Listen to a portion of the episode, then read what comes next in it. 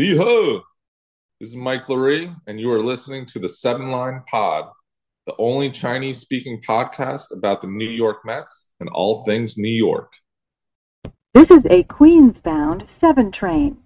The next stop is Times Square, 42nd Street. Hello，欢迎搭上七号车，我是一哥江一昌。在接下来半小时里，我们将带你从曼哈顿到法拉盛，从美国到台湾，用我们独特的经验来跟各位分析每周棒球界发生的大小事，希望能带给大家一趟丰富的旅程。好，跟这个跟前面两个礼拜一样，这个礼拜加入我们的一样是我们的 GG，来 GG 你好。哎，各位朋友，别来无恙。好妖哦。呃，因为那个上上一集好像你的身体有点微恙嘛，对不对？哦，对啊。哦，不过对这个我们等一下再讲。不过呃，在我们开始之前呢，还是要先讲一下，就是呃，GG 连续三个礼拜都是来代班嘛。不过呃，这边的话可能还是要跟各位听众嗯报告一个消息啊，就是 Ozzy 因为工作的关系啦，所以可能嗯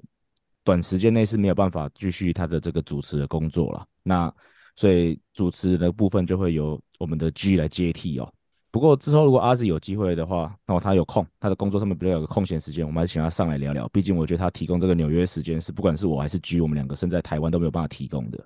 这个这个消息来跟各位听众报告一下啦。那也希望各位听众继续支持我跟 G 带来的这个精彩的内容。麻烦了。嗯，好了，讲到上礼拜啊，你刚才讲到我的身体的这部分嘛，对啊，就上个礼拜，你就是要应该就是要讲我上礼拜录音录完去急诊的事情吧？对，其实那时候当下。有一点点觉得怪怪，就想说你们话变少了，然后脸脸色好像没有，诶，不是有难色，而是没有笑容哦。然后好像你可以看你在乔位置，好像有点有点揪起来的感觉，感觉啦，听起来是还还好。那你很敏锐耶，就是身体好像有点，是不是在闪躲一些痛不舒服的地方这样子？我真的是防护员嘞，对这种东西这么敏锐，对吧？你看脸色就是有点不好看呐。哦。好了，就是也别让各位听众担心呐。就是其实上礼拜后来录完音之后，我就去挂了急诊。那后来诊断出来是这个胃溃疡了，所以就是肚子有点不舒服了。所以目前也还好了，反正就吃药，然后休养了一个礼拜啦。所以也都是这中间是正常上班，那只是吃的东西比较控制一点，不要吃太多。那其实这个礼拜其实食欲啊，各方都慢慢回来了啦，所以也不用太担心。呃，比较麻烦的是因为那个因为胃溃疡关系就被医生下了禁酒令啊。所以就这个是比较麻烦的地方。那包括上个礼拜，其实我到最后来还是有去把那个去漂浮台北把那个书交给听众嘛。那只是，是没喝酒，对，就喝那个气泡饮，跟你一样。讲讲到这个，我有个事情可以分享，就是那时候我我刚到那个职棒的时候，那时候义大嘛，然后我那时候在借着桃园吧，然后突然有几天牙齿超痛，是。就是痛到那种该怎么讲？之前有做过根管治疗，就是抽神经，嗯哼，然后他好像没有没有抽太太干净，嗯，变成里面好像感染还发炎，就是变成我那颗牙齿下面的牙龈外面都一直有个类似脓包的东西在，对，然后那时候就突然发作，然后是那种爆痛，因为假设大家知道的话，牙痛应该是蛮蛮难难忍的，就是很痛，啊、痛起来、啊。那好在那时候，对啊，那那我两个。一个学长跟学姐就很很好心，他们说因为看到我真的很痛苦的样子，嗯、因为那时候比完赛回去要治疗的时候突然发作，啊、那时候牙医也没开嘛，嗯、也不可能挂急诊要帮你处理什么牙齿，那我就只能吞止痛药，然后他们就说好了，你先休息，先休息。然后、嗯、反正你也没在治疗，anyway，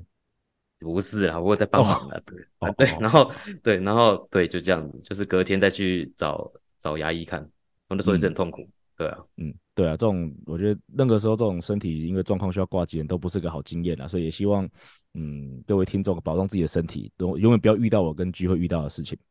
真的，对。不过上礼拜我在那边就是水深火热，你倒是蛮爽的，去看电影啊？对啊，看跟纽约有关系的电影。OK，是好看到你要跟人家分享，还只因为单纯跟纽约有关系？那一幕就是完全就是刚好让我想到这个节目，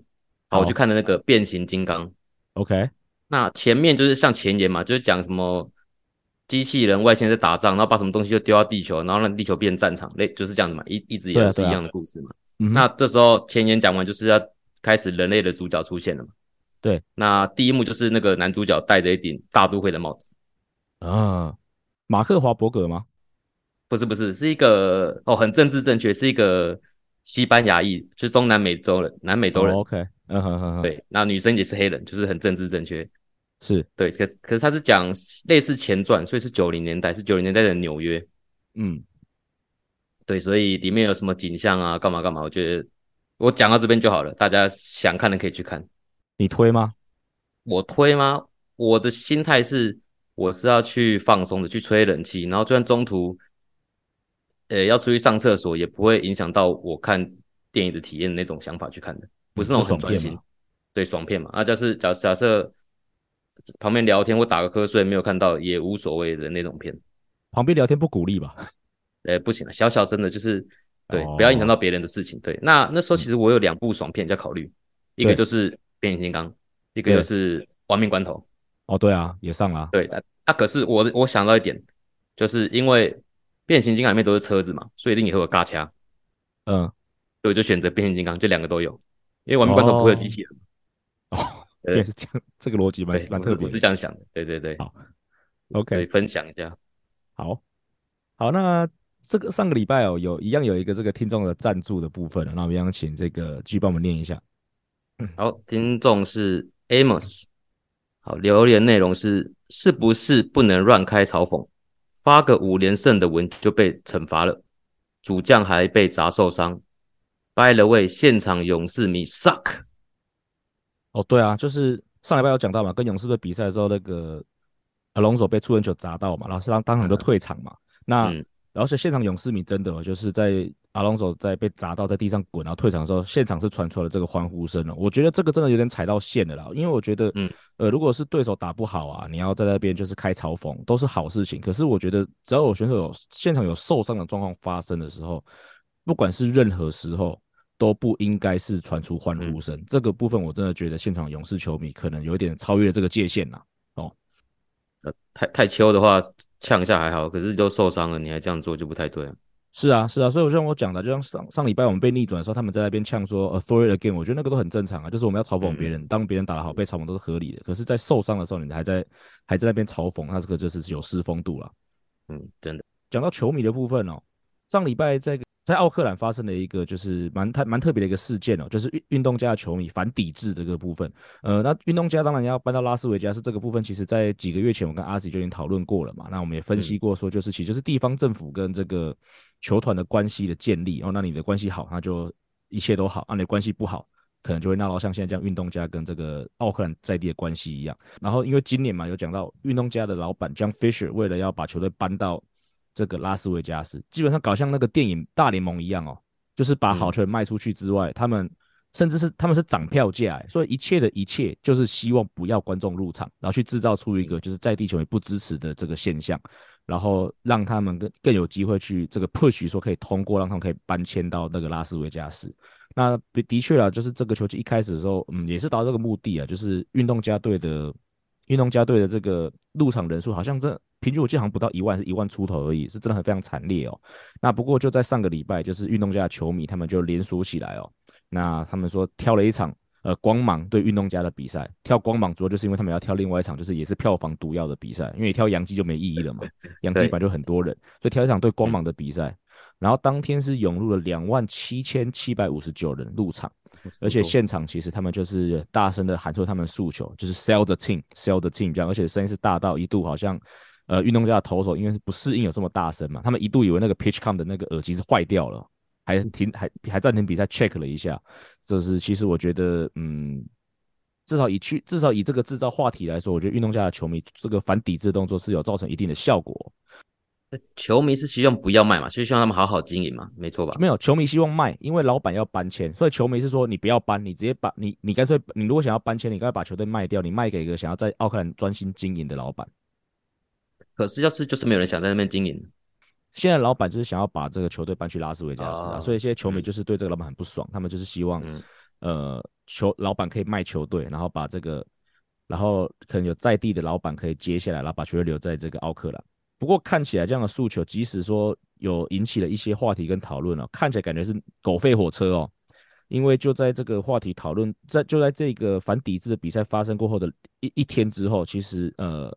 内华达州，也就是拉斯维加斯所在地的州政府，他们的这个议会就通过了哦，三亿八千万的一个这个预算哦，要在这个要在在要在在地帮这个奥克兰运动家盖一个新球场。那剩下接下那议会通过之后，下一步就是内华达这个州的州长，他必须要签署这条哦，这个这个案子哦，就让他通过。那很大的机会他会签啊，因为当初其实呃在谈这个要搬迁的时候，内华达州长本来就是比较乐观其成的哦，本来那时候比较预期说有可能会比较不一定的，反而是就是议会那边有办法通过，毕竟议会是一定会有两派嘛，两党嘛，那最后议会也通过了，那现呃州长也想要这件事情，那所以在一旦州长通过之后，接下来就是大联盟这边的老板他们会要通过让球队让奥克兰运动家搬去内华那搬去拉斯维加斯这件事情，所以。看起来我觉得是木已成舟了，而且其实从那个大联盟主席 Rob Manfred 这几天的讨论的这个的这个发言啊，他也是非常的希望球队可以搬去拉斯维加斯，所以感觉起来这件事情好像已经有点挡不住了啦。讨讨论都是有讲到的，我觉得你也不能单单的去怪就是 John Fisher 跟可能这个 Rob Manfred 想要搬迁这件事情，因为我觉得奥克兰的奥克奥克兰市这个政府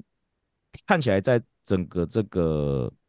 谈约的过程就是想要帮奥，就是奥克兰想要，就是在运动家想在帮，想要在奥克兰帮球队盖新球场这个部分，其实奥克兰在地政府是感觉也没有很想要做这件事情，或者给的条件是比较严苛的哦。所以你说是单方面去怪运动家或大联盟官方，好像也比较也不完全这么的公平啊。我觉得像我们上次有讨论结论，就是最大的受害者就是球迷。那只是我对于这个 Rob Manfred 的发言哦，有一部分我是真的有点不高兴哦，就是。他有出来，因为他出来嘛，他是基本上，他基本上是跟奥克兰的这个市长这边对呛，就是说，就是你们奥克兰不不喜欢，不想要留住这个球队，球队才要搬迁。可是，在问到这个反抵制的部分哦，哦，那个 Rob Manfred，我觉得他讲话真的是酸到一种很靠腰的部分哦。他说 很棒啊，哦，这个他们终于有，他们终于在这个场地里面有一场比赛，哦，可以达到接近大联盟今年平均入场人数的人数，我觉得这很棒。这听起来很讽刺吧？正正常的应该是说，对你还是可以跟政府去要你要的东西，但同时应该是跟球迷说，呃，我还是很感谢你们的支持。是对，这就是我的意思，是就是就是你怎么会去跟球迷对着？你可以去骂市长，可你可以去骂地方政府，真的不支持这个球队。可是你怎么会去跟球迷对着干？而且是用这种那么嘲讽的方式去对着干，就是说，你看你们组织这样子，你也比我们整全国的平均还要低的感觉。就是这句话实在太靠背了，我实在挺不太下去了。那不过，即使是在这样的状况之下啦，奥克兰运动家这就像这个大联盟电影一样哦，就是在这个反抵制的这个的这个情况之下，球队竟然打出一个一波七连胜，这是很特别的一个状况哦。虽然说这个七连胜在隔天哦就就终止了，不过呃，他也创下从一八九五年来哦胜率首从一八九五年来首次有球队啊在胜率不到两成的状况之下可以拉出一波七连胜，这个是。超过一百多年的记录，真的是非常厉害的一件事情。那不过我们刚才有讲嘛，球迷是个很大的受害者。但是想一想哦，其实，在这样的环境下打球啊，球员的心情可能也不会太好。虽然说他们的工作并不会直接受到影响，只是因为对他们对球员来说，特别在美国球的球球员的流动率很大嘛，他们的差别可能只是奥克兰打球，还是在拉斯维加斯打球，甚至搞不好根本不留在这一队。如果打得够好，搞不好用自由球员或交易到别队去。对球员来说，其实在哪里打球并不是真的最重要的东西，他们只是希望有个地方可以有球打。只是在这样的环境下打球，心情还是多少受影响吧。那我可以想到台湾比较接近的，应该是我们那时候就是一六年的时候转卖的时候啊。所以就想问一下 G 啊，你那时候你也在球队上嘛？你有没有观察到球员在那样子环境下打球的心情是怎么样？因为我觉得很接近啊，就是你也知道明年应该还会有新的老板会接手，不可能完全没有人接手嘛，只是换个地方打球。可是是心情很难完全不受影响。我觉得在对职员相对来说影响还是比较偏小的吧，因为你的感觉就是呃要换老板了，虽然心情一定会影响，对，但是我是认为就是就生计而言，就薪水而言，就是我们是不太用担心的。对，那我我反而反过来想说，像我们那时候卖给富邦的时候，其实感觉大部分一大球迷也都是就是跟着到富邦啊，也没有什么。太大的呃，像运动家这个状况这样子，所以我反而是想，到底台湾跟美国这个差别在哪里？那么那我们那时候也是感觉像是大家有点同仇敌忾吧，所以拿下冠军，我觉得那时候也是有差，就因为那个转卖事件，就像他们七连胜一样，可能多少有一点点关系。嗯，对。但球迷的部分就，我在我觉得跟奥克兰就是有蛮大的差别。对啊，我觉得最大的差别在于，呃。台湾真的比较小啦，就是当然球队是从高雄搬到新庄嘛，那可能嗯从奥克兰搬到拉斯维加斯的这个距离是应该是两三倍以上啊，所以而且而且因为呃在台湾的转播啊，因为台湾比较小哦，所以电电视转播是全国性的，所以如果我是以以前一大球迷，现在球队即使他搬到新庄了，我应该还是每个晚上只要切开电视都还是可以看到我球队的比赛。可是如果你是住在奥克兰的球迷，哦，你如果就算你很就算你很想要支持运动家，他搬到拉斯维加斯去，基本上你的在地市场是很难是去呃收看到那样的比赛，除非当你去买 MLB TV 那个当然还是有，只是可能我觉得那个地区性啊，然后那个你可以去接受到呃你喜欢的比赛球队的这个方式就变得比较困难一点点，所以也导致说可能这个方面在美国真的是，如果一段球队搬迁或者转卖啊，真的会让你。想要支持原本的球是变得比较困难一点点。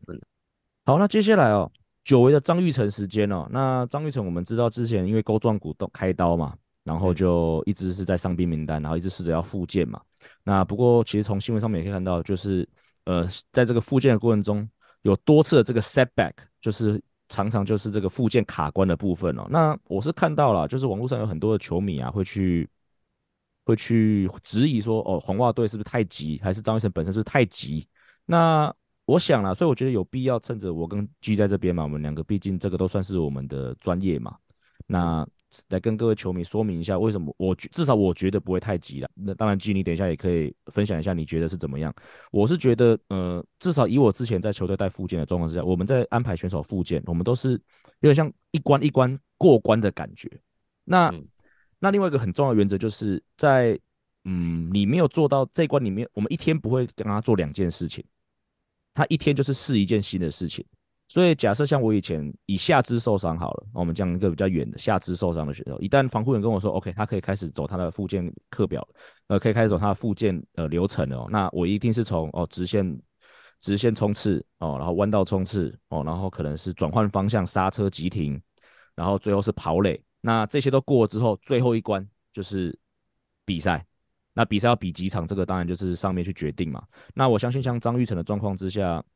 也是一样哦，就是他一定是先从哦，先从可以挥击，然后到打静止的踢踢坐，然后到可以抛球打，到可以正常打击练习，到可以实战打击练习，最后才是比赛。一定是一关一关走，而且就是一定是就像你走楼梯一样，一次只能走一阶，因为如果你一次走两阶的话，你真的摔下来，你不知道是哪一阶害你跌倒的。哦，所以这个东西我会觉得说，其实不管在只要在美国，甚至现在在台湾也都是一样啦。复健就是这样在走。那张玉成会被放到复健赛里面，一定是表示说他前面的关卡都过了。那现在卡关，就单纯我觉得就是可能他就是在比赛中间就还有不舒服的状况啊。所以这是我的看法了。我不觉得说可能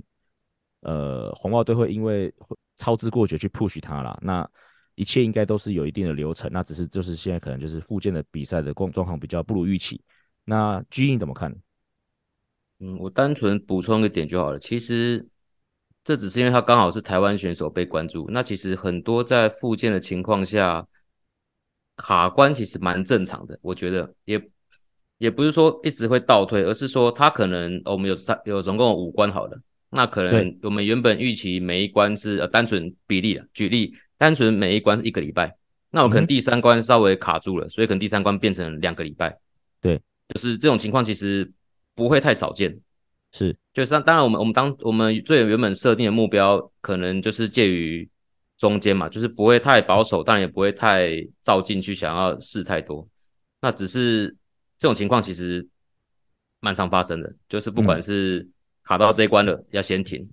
对，或者到上一关，或者这关卡了，然后但是让它卡久一点，那过了再往下一关，其实都是蛮常见的，对啊。嗯，对啊，那所以说，我觉得现实状况就是，我觉得球迷能做，也就只是有耐心的等待啦。就是毕竟现在其实比赛就是最讲在比赛就是最后一关了啦。那红袜队设定附件赛嘛，就是我不知道我不知道有几场啦，但是一定是比如说打完一定数量的比赛，那隔天反应没有什么酸痛，没有太明显的疼痛，那他就是过关了。那我觉得，甚至不要说球迷啊，我觉得连球团，甚至张育成本身都没有什么东西能做了，他们就是好好的治疗，好好的复健，好好的休息。那状况好就去比赛，那好了过关了就过关了，就只能就是耐心的等待而已哦。然后另外最后就是也分析分析一下现实的状况哦，就是大就是红袜队现在在游击手的这个位置哦，K K Hernandez 就是这个工具人哦，近期来是从游击位位置被移移走了哦，因为他在游击防区的失误实在是太多了哦。那另外一个 Trevor Story 哦，他寄出我记得应该是开 Tommy 杠也是他开 Tommy John，其实就是很大一部分为什么当初这个张育成会签到一个新的合约，就是要弥补这个 Story 的位置。那他是已经开始打击练习的哦，不过目前看起来状况是他七月可以打 DH。但是我要守到游击的话，可能要来到八月，所以以时序上来说，张玉成应该是会比他提早一点点。毕竟现在红袜队需要张玉成是这个守备的部分嘛。那另外一个这个 Alberto Alder Alberto Mondesi，他是因为膝盖的部分哦，本来好像也是在复健，那诶他一样也卡关了，而且他很惨，他是 shut down from activity，就所有的活动都暂停哦。所以目前这样看起来，其实现实状况来说，几个比较主力或者红袜队有期待的游击手来说，张玉成的进度。可能还是比他前面一点点，只是当然你会希望说他可以在 Story 可以守游击之前，呃，可以多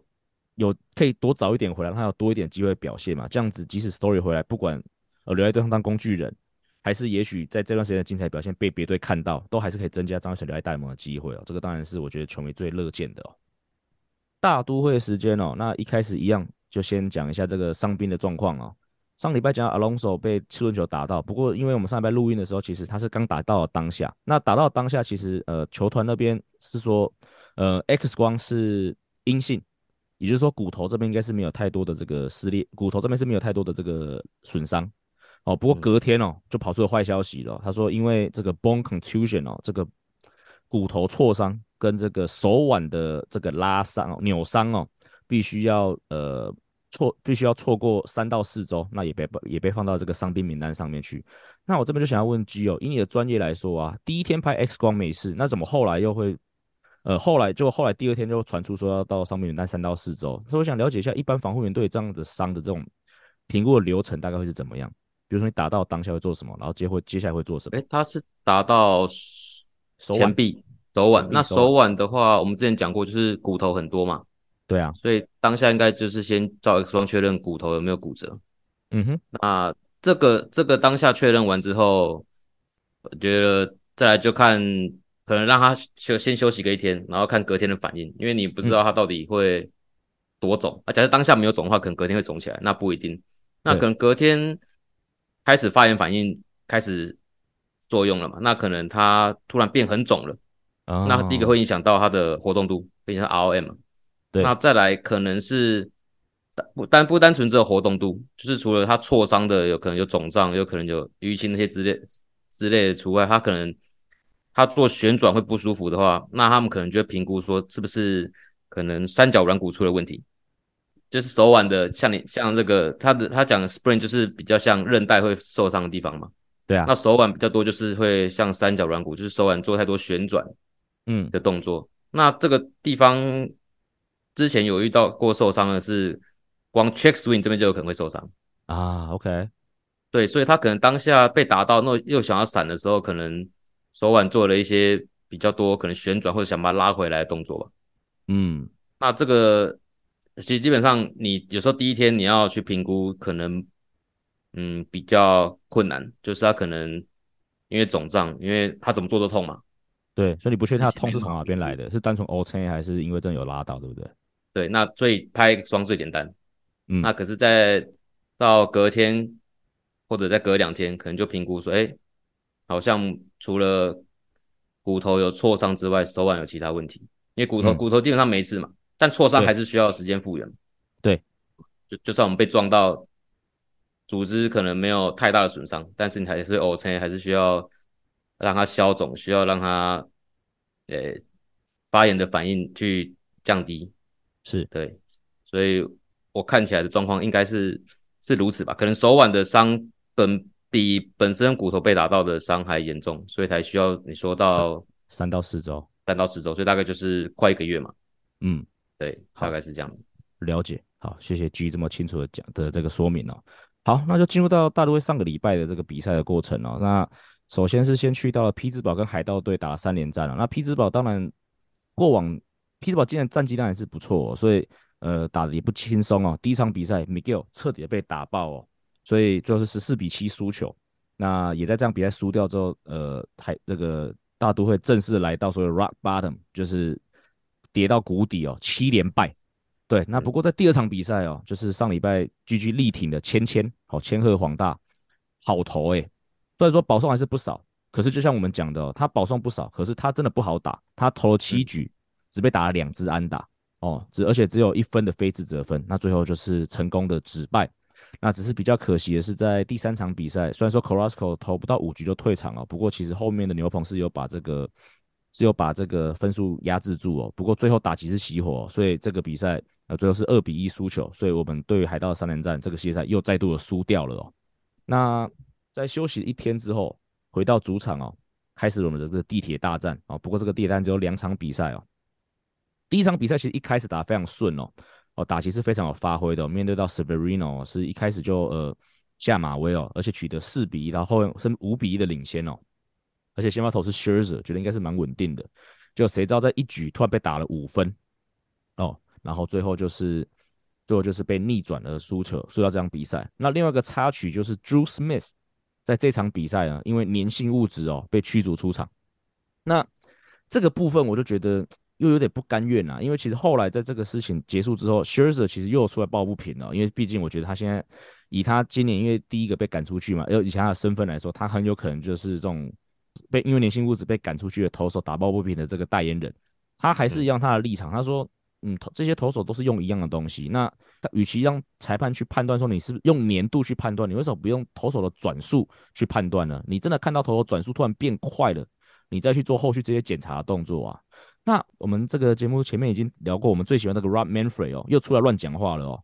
哦，他的意思是说，哦，这些裁判都受到非常呃统一的训练哦，所以说他们知道哦什么样的手是太黏，什么样的黏度是呃外来物质造成的哦，所以说听起来就是说他并完全没有修改这个检测程序的感觉，就是反正裁判说你黏就是黏。面对 Rob Manfred 这样的讲法啦，我就只问了一句啦，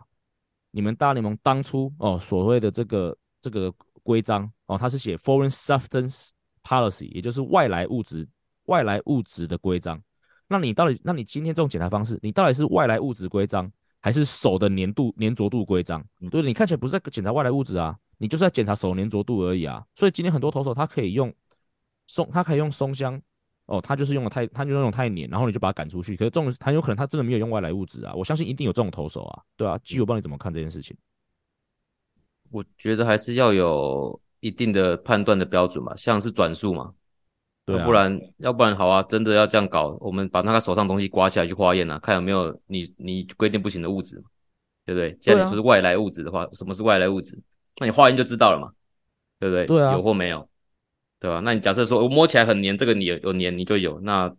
好像不太对吧？太主观了。对啊，我觉得只要是裁判要做这个事情，他就是有一个主观的判断在啊。而且其实包括 Trevor Bauer 还有很多人都已经讲过了，其实光是戴蒙提供的松香跟汗水混浊起来就已经非常的黏了啊。所以到底什么是太黏，什么是不黏？我觉得这我真的觉得不能用黏来判断了。你真的必须要，而且现在转速什么都可以测啊，真的是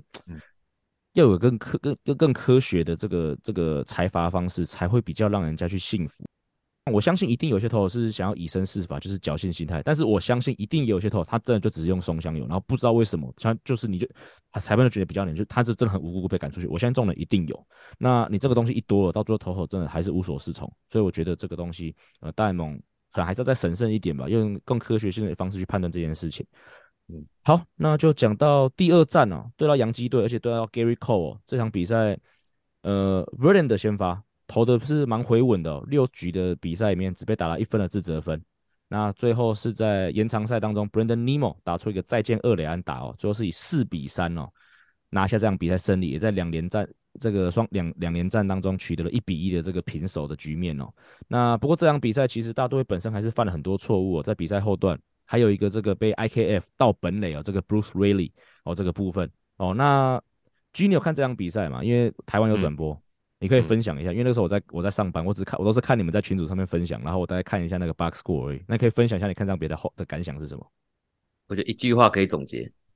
嗯，就是连连赢球都要跌跌撞撞才就才赢球，嗯，对，所以中间发生了很多，我觉得不不该发生的，不管失误也好啊，或者一些 可能应该可以得更更多分数的机会都没有得。对，所以到最后变得赢得也很很惊险。嗯，对，我们一度不都觉得啊，快不行了，就没机会了，要关电视了。对啊，对啊，大大概是这个这个状况。温跟阿斯应该是在现场，他们两个在群组里面就是这瞬间变成一个你讲的嘛黑莓的一个频道。对，真的。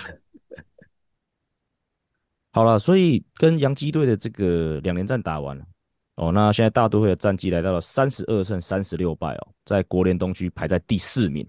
哦，只领先重建中的这个国民队哦，这个是非常不理想的成绩啊，特别考虑到其实在季初老板花这么多钱，然后其实所有球迷对球队的期待哦，所以我觉得这边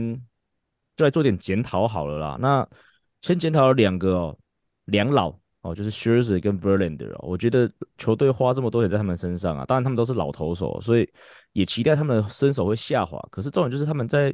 跟大都会签约的前一年状况都是好的啊，呃 v e n d e r 甚至去年的赛扬奖得主哦。可是这两个投手今年也不能说不好，但是就是很不稳定哦，就是偶尔还是会有好的表现出来，可是偶尔就是会被打爆。那以两个领到四千多万的投手来说，这样子本身是不及格的。你领四千多万，你应该每一次出来就是六局七局一两分的表现，这个我觉得才会不愧对于他们的薪水啊。这是第一个。那第二个，呃，很直接啦，我觉得就是 Francisco Lindor，呃，Lindor 现在来到大都会三年，哦，只有去年打得稍微好一点点，而且所谓的好一点点，也只是相对比较好，跟他在这个印第安人时期的这个全盛时期还是有差别哦。那今年目前看起来各方面的数据都来到生涯新低哦。那我去稍微看了一下 Baseball Savant 上面的数据哦，嗯，比较明显的几个改变是，他今年的这个击球仰角特别修的比较高哦，所以让那可以预期的就是他的这个滚地球出局的数量也比滚地球出现的比率也比之前还要来得低，所以这看起来应该是呃他刻意想要做出的结果，也许想要追求长打吧，所以刻意改变他的挥击的这个轨迹哦。那那那这样子修正，目前看起来一个另外一个明显的数据就是他的三振率哦，他每他平均被三振率呃比去年比起来高了四趴，哦，今年好像十八趴的比例他被三振，之前都只有十四趴，应该是更低哦。那如果说你这样调整哦，你你可以说你会比较容易被三振，但是你这因为长打率可以拉得很高，让你的这个让你的整体的 OPS 可以升高，那也很好。可是目前看起来哦。他的预期的打击跟他预期长打率，哦，都跟他在印第安人的最后一年，哦，是一样的。也就是说，从他这四年来哦，他的成绩其实我跟他全盛时期是有差别的。那考虑到这个选手其实跟我们还有六到七年的合约哦，我真的觉得好像正在走下坡了。这件事情真的是比较麻烦一点点。而且另外一个，我是觉得他领那么多钱呐。然后他在这个以前在印第安人也是有一个，也是当球队老大哥嘛。我觉得球队对他期待，当然除了数据上面来说，会期待他当那个精神领袖啦。当然有没有我不知道，可是他给我一种感觉，就是他很 chill，就是他好像没有太把球队的这个胜负扛在自己身上的感觉。G，你有这样的感觉吗？嗯，可是我看那个 IG 上面，他好像最近常出来接受访问嘛，他一定要的啊。对，他都是有说一些我们需要调整啊，需要我需需要干嘛嘛，需要呃当这个球队的 leader 啊，或者需要振作一下。嗯，不过像你讲的，就是有一种比较 chill 的感觉嘛，就是比较还是松松的感觉了。我觉得他也许这是他的想法，就是他觉得不要太不想要让球队太紧绷，所以他故意放的比较放松一点点。可是这个东西我有蛮有经验的，就是。我们在富邦的时候，二零一七、二零一八那讲那两年，其实我们的球队阵型都很好嘛，可是就是成绩是打不出来嘛，有点像现在大都会一样，就是都期待说要干大事，结果战绩就是不上不下。然后我觉得那时候球队也是感觉，他们也不是懒惰或怠惰，我觉得是他们刻意想要放松，他们因为他们自己知道压力很大，所以他们刻意想要放松。然后可是有时候我是觉得啦。适当的把皮绷紧，好像也不是不是一件坏事哎，你怎么看这件事情？就嗯，假设大家都放太轻松的话，好像又会也拉不回来那种感觉吧。就是大家大家觉得我们放松一点啊，不要太紧绷啊，不然表现又不好。对。可是假设一直松下去，大家都一起松下去的话，那最后要拉回来又很难。对啊。所以我觉得还是要维持在中间吧，就是你还是要有点戒慎恐惧那种感觉嘛。就是你要还是要把自己准备好进入比赛状况，因为有时候有时候觉得太松的话，在场上又没办法真的很专注的去表现。对啊，当你来到关键的时候，可能垒上有人，或者你需要投手需要化解危机的时候，你太松的时候，那时候你的精神力、专注力又没办法高到你需要应付那个状况的高度，对吧？对啊。我在台在台湾啊，在台湾啊，我唯一看到一个可以就是收放自如，就是要放松就放松，然后关紧要关头要紧绷就可以马上紧绷了，大概就胡金龙吧。嗯，对啊，因为其他选手我观察起来，有时候真的，我就像我讲，他们不是刻意要放松，他们自认为说放松是个比较好的这个比赛策略，可是导致他们可能因为这样的状况，导致他们在真的紧要关头的时候，反而好像嗯，真的没有办法抓回来哦，这是我对当时的一个感想。那现在大都会领至少是领舵了，我觉得，我觉得。北极熊没有，北极熊给我感觉就是他妈就是强度很高，他就是上去就是我把我把球拷出去那种感觉。但是领舵给我感觉就是他很刻意知道说这边也这边打球压力很大，所以他很刻意的想要放松。可是有时候好像松到有一种看不出来说在紧要关头他想要就是挺身而出的感觉。对，假设你都有那种啊没关系啊，明天会更好，我们明天再来就好了。就反而有时候会觉得需要那种我们到底在干嘛？我们要振作起来，这种感觉应该会好一点。好，那另外一个我觉得需要很严重检讨的就是 Jerry Hefner，就是目前的这个大联盟的投手教练哦。那这很简单啦，因为现在投手的表现是不如预期，防御率是四点七三，在整个大联盟排第二十六哦，只比什么运动家、什么皇家队还好一点点。那这个是当然是非常不理想的。好，首先我不会把那些老将 Verlander 还是 sherzer 投不好怪在他身上，因为我觉得老将要对自己负责，他们必须要自己投好。可是 Jerry Hefner 身为唯一一个在前前任总教练离开之后，唯一一个留下来的教练团成员，那留下来原因是因为就是呃球团这边对于认为他在这个进阶数据啊球投球机制的这个这个调整是非常有有这个有功夫的，哦，所以让他留下来。那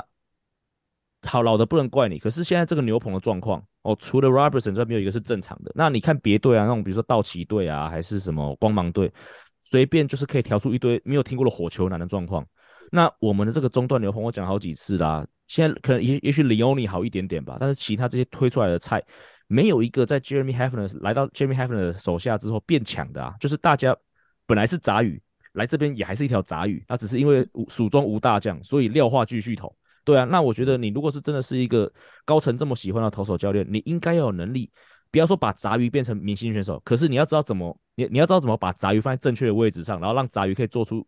发挥杂鱼的。也许他就只有两个优点，或一个优点，你要让杂鱼把他那个优点发挥到最大啊。对啊，我觉得 Jerry Hefner 身为投手教练，目前看起来是没有做到这件事情的，所以这就是为什么除了球员之外，而目前教练团里面我最觉得需要负起责任的就是投手教练 Jerry Hefner。好了，讲完上周的比赛哦，因为毕竟这个礼拜有地铁大战嘛，所以我觉我就觉得说我们来做一些比较轻松的这种历史回顾的专题哦，所以这边我就去找到这个大联盟官网哦，在。地铁大战开打之前，他所列出的这个地铁大战历史上十五经典场面，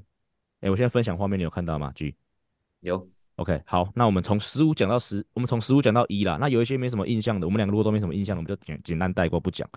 好，第十五名是 Dwight Gooden return to Shea Stadium 啊，Dwight Gooden 其实就是 K 博士啦。哦，他就是大都会十九岁就呃在大在登上大都会的这个大联盟的这个投手。那他后来当然生涯后来好像末期因为一些这个私人因素导致他的生涯没有办法投得很顺遂。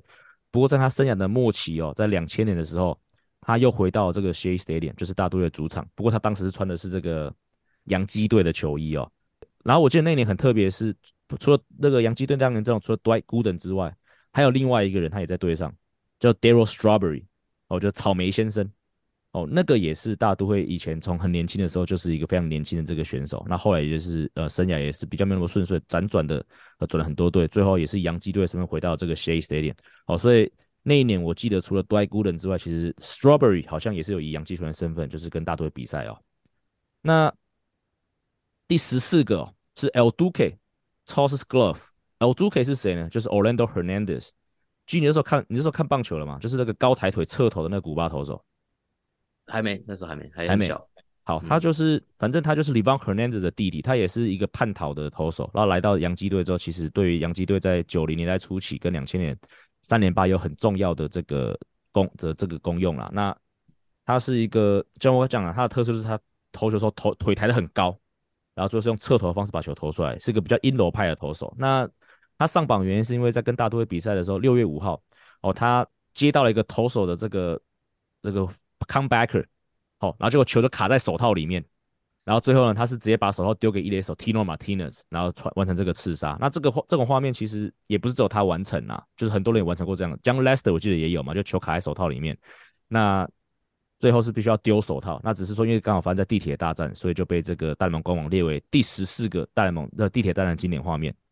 接下来下一个哦，发生在二零一七年。不过这个我反而比较没有太多的印象，因为二零一七年的时候，我们在我在职棒球的时候，我必须讲我是比较没有时间去关心大联盟的。不过这个讲到的是这个 Aaron Judge 在二零一七年的时候，那时候应该还算是他刚呃出道的时候啊，一度很低潮。可在地铁大战的时候呢，哦，他打了一发一百一十七迈击球出速，然后四百五十七英尺的全垒打，哦，也算是可能在世人面前，在这个地铁大战这个舞台展现的就是这个新人的这个打击火力。好，第十二名哦，是一九九七年六月十六号，那就是地铁大战的第一场比赛。然后，因为那个是在那个之前，其实是因为没有那个没有所谓的跨联盟比赛，所以像大都会跟洋基是，除非两队都刚好打到世界大赛了，那基本上这么久也就两千年发生嘛。但是在那个在一九九七年之前。两队是不会在球季中碰头的哦，所以一九九七年六月十六号，在当年球队呃戴蒙第一次引进了这个跨联盟比赛，大都会跟洋基就在六月十六号碰头了哦。那那场比赛最后呃大都会是以六比零玩疯了这个洋基队哦。那事实上，其实大都会队往年的成绩虽然说都没有像洋基这么耀眼了，可是是在地铁大战的表现里面，大都会一直以来我觉得都是表现的不错的，至少跟洋基是可以抗衡的哦，即使当年的战绩不好都可以。好，下一个。哦，这个第十一名，这个我特别有印象。呃，他是因为这个时候我还那时候刚好是在纽约，然后他是 Mr. Cool，Wild Ride 巨台，Mr. Cool 是谁呢？呃，巨你知道谁是巨台城吗？有听过这个名字吗？有听过，但是忘记是什么东西了。什么东西？他就是个韩国投手啊，他就是一个，哦、对啊，巨台城是一个韩国的老投手。哦，他那时候在韩国是很算是非常有名的投手。那后来当然在生涯末期，我觉得他应该也是为了圆梦吧。就挑就跑跑到大都来挑战大联盟，那后来就是以，而且他那时候虽然说他都是以中继投角色，可是我记得他那个时候其实就已经是非常受到球迷所欢迎的哦，所以他还有个绰号就是 Mr. Cool 哦，他叫 Cool Day Soul 嘛，但是大家叫 Mr. Cool 还蛮屌的。然后呢，当然投手的表现算是还不错，就是一个堪用的这个左手的一人左哦。那但是另外一个他，但他人他在大联盟的人生的高峰呢，就是他在他在地铁大战当中哦。他打了 Randy Johnson 的二垒安打，嗯。嗯啊，你知道 Randy Johnson 是左投手，那嗯，我们刚刚要讲什么？Soul 就是巨台城，他也是左投手，所以他好像我印象中他应该也是左打者吧？不管啦、啊，反正就想说一个就从来没有打，几乎是没有什么在打在打击的人，然后打一个 Randy Johnson 的二垒安打，而且最后他还穿着就是大都会的，因为那时候投手要打击嘛，投手上垒之后，其实投手是可以穿外套的，然后最后下一棒打安打之后。他连滚带爬的抠抠回抠过三垒，然后跑回本垒，然后连滚带爬的滑进本垒得分，然后就是这样的拼劲哦，我觉得让他赢得了就是大都会的球迷的这个喜爱，所以就叫他 Mr. Cool 哦，这个我觉得非常的这个这个不要说别人，连我自己的印象都很深刻，发生在十三年前，二零零五年。好，下一个是二零零六年，David Wright 再见安达哦，好的时候那所以在那场比赛当中，David Wright 呢就基本上两千年初期。总因为总有听过了吧？嗯嗯，对，大都会的这个精神领袖队长，嗯、对，就是我们希望领舵成为他没有办法成为的人。哦，偷酸哦，他在面对到 Rivera 的时候打出了一支再见安打。哦，那这个也是被排在第十名。第十，第九名是发生在两年前，三年前，二零二零年，Aaron Hicks 跟 Urshela 哦打了一场，带领的洋基队从七比二的落后。打到了一场逆转的比赛，这场比赛我是没什么印象了。不过我看到 Aaron Hicks 出现在这边，我觉得很感慨啊，因为 Aaron Hicks 上个哎上个月吧，好像才刚刚被洋基队放弃，就是他在洋基队的生涯是没有太多的这个令人印象深刻的地方。我相信你去问很多洋基球迷，他们应该都会对这个名字非常感冒的哦。不过说也好玩哦，就是一旦一旦被洋基放弃之后，他跑去精英队，好像找回了这个第二人生一样哦。现在打的是顺风顺水，有点像 Gary Sanchez 一样。接下来第八名哦，是一九九九年七月十号，Matt Franco 打了一个再见安打。那 Matt Franco 是谁呢？他其实就是一个我觉得，嗯，代打者啦。当然那个年代的大都有是看了很多，所以 Matt Franco 啊，那年大都有几个主力大，一个是 Matt Franco，一个是 Lenny Harris，所以不管是所以基本上他就是一个代打者角色。那他在一九九九年七月十号面对到 Rivera 打出了再见安打哦，也是被排到第八名。好，第七名，Timo Paris thrown out，发生在十两千年的十月二十一号。所以接下来从第七名往上看，我刚看了一下哦。大概这七个里面，好像有超过一半都是发生在两千年的世界大赛。毕竟两队同时进到世界大赛打地铁大战这件事情，一定是很轰动嘛。所以中间发生很多东西哦，都是呃会列为经典。那 Timo Paris again thrown out 这件事情，我也非常的印象深刻，因为让我很心碎了啊。Timo Paris 其实他是一个右外野手，而且是速度很快的那个。可是他这个他是有的安打当中呢，他是没有办法跑回本垒得分的。印象中好像在扣垒的时候，一开始先没有全速跑，后来发现好像这个球有机会之后才用力跑，然后最后是被一个很漂亮的 cut 然后被杀在本垒之前，那也让这个气势哦整个翻转过来。好，第六名哦，Jeter jumps out on top，这个是发生在十月二十五号两千年哦。那这个就是 Derek Jeter 在那年世界同一年世界大赛第四场，那年他就是打第一棒，他。一开战，第第四战的第一球就打出了全垒打，哦，所以也是让这个洋基队的气势为之一振。那刚刚有讲到嘛，很多都是发生在两千年世界大赛。那那年因为最后的赢家就是洋基队嘛，所以看起来现在很多的 moment 都是洋基队比较深刻的 moment。对，第五名哦，Clemens vs Shawn Estes。不过这个我觉得我们三四五一起讲好了。哦，其实在一九在一九九九年两千年那个时期。呃，Roger Clemens 啊，跟 Mike Piazza 是有一段这个恩怨的哦。一切都发生在这边这边被排到第呃第四名的这个时光，就是两千年七月八号，就是地铁大战正规赛的时候。呃，Roger Clemens 哦，是对 Piazza 投出了一个头部的触身球。那那个触身球，我记得当下打完之后，Mike Piazza 是脑震荡，就直接退场。哦，那这也是那 Roger Clemens 本来就是一个很会攻击对方打者内角的一个投手嘛，所以在那个球发生之后，其实两边的恩怨就结起来了。其实你知道这段恩怨吗？我有看到那个，我看到第三个我就记起来了，就是他丢棒子那个嘛。对对对，我先讲这个故事发生在丢棒子之前，就是七月的时候，Clemens 就已经先丢到皮亚萨的头，让皮亚萨就是缺阵一阵子。那后来两队一起打到世界大赛嘛，那 Clemens 很明显一定会先发嘛。对，那。那所以在这样的状况之下，其实大家都很期待，就是皮亚萨跟这个 Roger Clemens 两个在两个在对决的时候会发生什么事情。结果就发生了最经典的丢棒子事件，就是皮亚萨因为受到挤压，所以球棒断掉嘛，那个断棒就飞到了这个 Clemens 的方向。那 Clemens 一接到那个棒子，就直接是往皮亚萨方向甩过去哦。我觉得他应该不是想要丢皮亚萨，他应该就是想要，他应该就只是想要找个方向把棒子甩出去而已。嗯，对，他只是看好那个方向是皮亚萨的方向。不过我必须讲啊。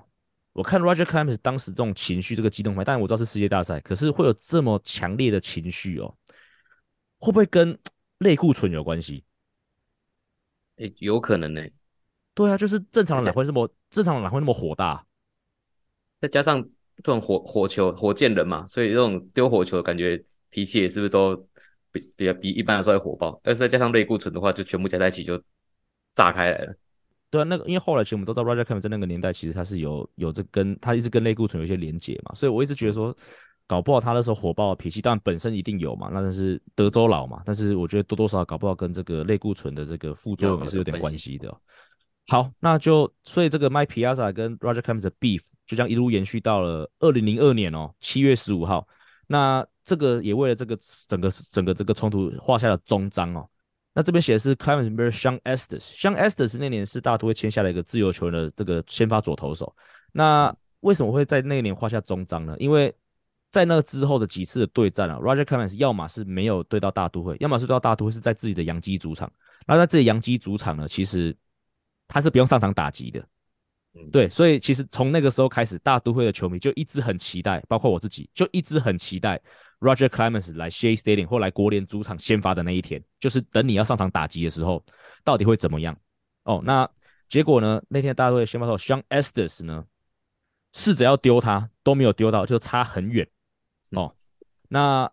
那事后我记得很多纽约媒体就就批评啊，说他是个 pussy 啊，他不敢丢啊，对啊，就是有点批评说你不。那当然我觉得有点无辜了，毕竟其实 Clemens 跟呃 Piazza 两个在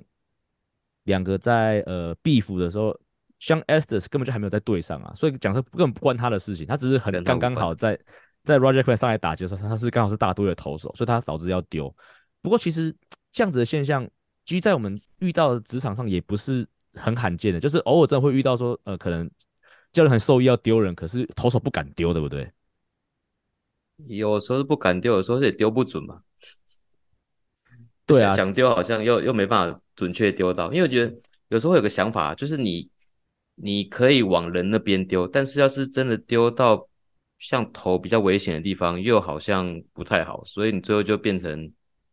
你好像也不敢丢太近，嗯，就搞到丢到人的后面啊，或者说尼福德丢橙子好像吗？那个就丢到头后面高很多嘛，那是刻意为之的啊，当然是刻意的，啊，对啊，所以他这是没有丢，他就是威，这只要威吓他而已啊，对。对，但是是这种想法，对啊。嗯，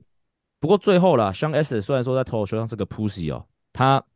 他在那场比赛很屌的是，他最后打了 Roger Clemens 一支全垒打。那 Roger Clemens 在生涯当中，在那之前哦，从来没有被对方投手打过全垒打。所以最后呢，应该是说，呃，善有善报，恶有恶报，不是不报，时候未到哦。这个就是最后这个 Sega 这个最后这整个事件的总结啦。以大都会的这个角度来说。这样还是最好的复仇吧。你要对一个投手，对啊，就是打他全垒打嘛，球场上讨回来，对不对？对。好，第二个啦，我认为 G 你应该就会有印象了吧？反正在二零零九年的六月十二号，就是在、嗯、呃一在一个正规赛的地铁大战当中，就是 A-Rod 打了在九局下两人出局的时候，打了一个懒洋洋的二垒后方高飞球，然后当下这个 Luis Castillo、嗯、哦，他经典的 He dropped the ball。然后最后呢，就是洋基队就是逆转，因为这个最后的这个再见失误逆转比赛，这个你应该有印象吧？应该有印象，对对啊，看到应该知道，嗯、对啊，这个很经典啊，就是到后面好像很多人，包括很多台湾的球迷啊，就是看到这个人吊球，就会说 he dropped the ball，就是其实那个就是从当下忘记是 Michael K 还是大都会这边的主播，就是 he dropped the ball，就是非常激烈的就是说这件事情，所以 he dropped the ball 的这个由由来就是来自这边，来自的，嗯，好，那。呃，地铁大战哦，十五年来的最最重要的事件就是两千年十月二十六号，洋基队击败大都会，拿下世界大赛冠军。那我觉得这个有一点就是理所当然啦，毕竟前面都是事件嘛。那这个是有史以来第一次世界大赛的对战队友是地铁大战的两支球队，然后最后不管是谁拿下来，这个绝对就是第一名。那当然对我来说，这个不是一个我喜欢的结果。啊，包括到我现在都还会记得，最后就是 Mike Piazza 打了一个这个中外高飞球，然后 Bernie 接到 Bernie Willis 接到球之后单膝跪地，完成了他们的这个几连霸。哦，所以这个对于洋基或对于大都会球迷来说，应该都是非常经典的一刻啊。包括我有提到嘛，就是 Rivera 今天来来台湾的时候，我有跟他说嘛，我是个大都会球迷，他也为此跟我道歉嘛。这个就是地铁大战的这个经典时刻哦。好，所以以上十五个经典时刻哦。呃，就是呃，由大联盟官网所选出来的。那我想说，各位听众朋友有兴趣的话，也可以回去找一些这张纪念片段，网络上都找得到了哦。所以我觉得就是很有趣，所以提出来跟各位分享一下。好，以上就是本节内容。如果喜欢我们节目的话，记得按下订阅。如果是用 Podcast 的朋友，请帮我五星推爆。我们今天节目就到这里，We're out of here，拜拜。